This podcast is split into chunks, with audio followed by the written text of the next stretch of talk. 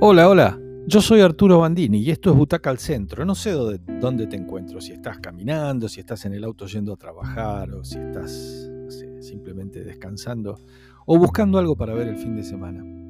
Acá hay una película argentina bien interesante de Marina Cereseski que se llama Empieza el baile. Empieza el baile, una especie de road movie nostálgica, ¿eh? de personajes que seguro nos hemos cruzado alguna vez en nuestras vidas. Yo seguro, por, la historia de mi viejo, por, por el barrio, seguro. Esos personajes que están anclados en un tiempo que, que ya pasó, pero con la ironía intacta. Carlos y Margarita, que son Darío Grandinetti y Mercedes Morán, fueron una pareja de tango exitosa, muy famosos pero famosos no en los años 40 o, 50, sino más acá, ¿eh? en esos años en que todos recordamos, en los que hubo una gira muy importante que se llamó Tango Argentino, una maravilla, y que llevó el tango nuestro con sus músicos, cantantes y bailarines a, a todo el mundo, Broadway, Europa.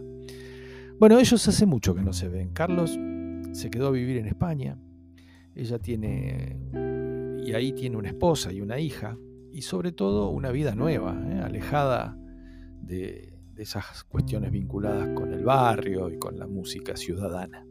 Más acorde a estos tiempos, además, se ayornó una impronta un poco más europea. Un día lo llaman por teléfono su amigo Pichuquito, Marrale, para darle la triste noticia que Margarita falleció y que el velorio se va a hacer en esos días.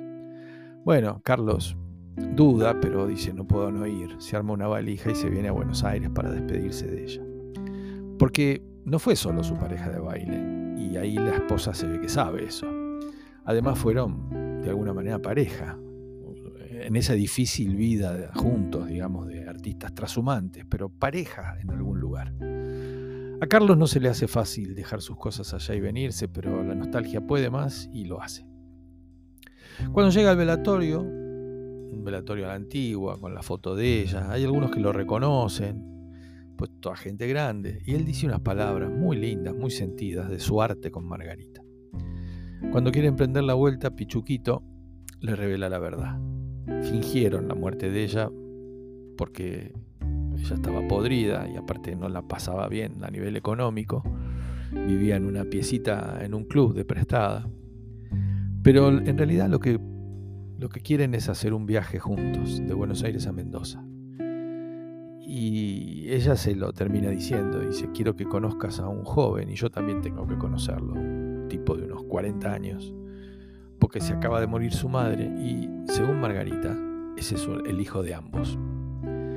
Ella lo dejó al cuidado de esa señora que acababa de morir, porque era joven y no pudo hacerse cargo de él, nunca se lo dijo, siempre le mandó plata, y otras cosas que le cuenta que terminan de desacomodarle la cabeza a Carlos. Así que miren qué interesante. A partir de ahí, acá viene la road movie, se suben a una vieja Volkswagen Camper, que le, el pan lactal, toda ploteada con cosas de la gira de antaño de tango, e inician los tres un viaje entrañable, íntimo, irónico, que los va a llevar por recuerdos, por confesiones, por momentos de emoción. La película podría haber desarrollado ese costado y hubiera bastado, pero no. Le va a dar varios giros a la historia. ¿eh? Eh, algunos muy irónicos y de humor negro. Y sin perder el foco, nos va a ir entregando algunas alternativas de un viaje que vamos a notar un poco accidentado, pero muy potente para esos personajes. Confesiones, eh, cuestiones que remiten a sus pasados. Está muy bien el relato. Es ocurrente y tiene que hacer todo el tiempo un gran esfuerzo para no plantear golpes bajos, porque la historia podría bien plantearse por esos carriles porque es muy tentador, pero no lo hace. Usa la ironía y, el humor negro. Tiene de atractivo además de buenas interpretaciones de los tres protagonistas y de todos los secundarios, un equilibrio muy interesante entre esto. Hay melancolía, pero también hay algo muy actual, muy nuestro, muy del interior, un viaje de Madrid a Mendoza pasando por Buenos Aires que no da respiro. El último trayecto tiene unos toques costumbristas y un estilo narrativo que la pueden hacer parecer una película argentina de los años 50 hecha en la Lumiton. Pero no, hay una absoluta actualidad en Empieza el baile. Es, es una interesante película. Es una película de seis butacas bien puestas. Que la disfruten.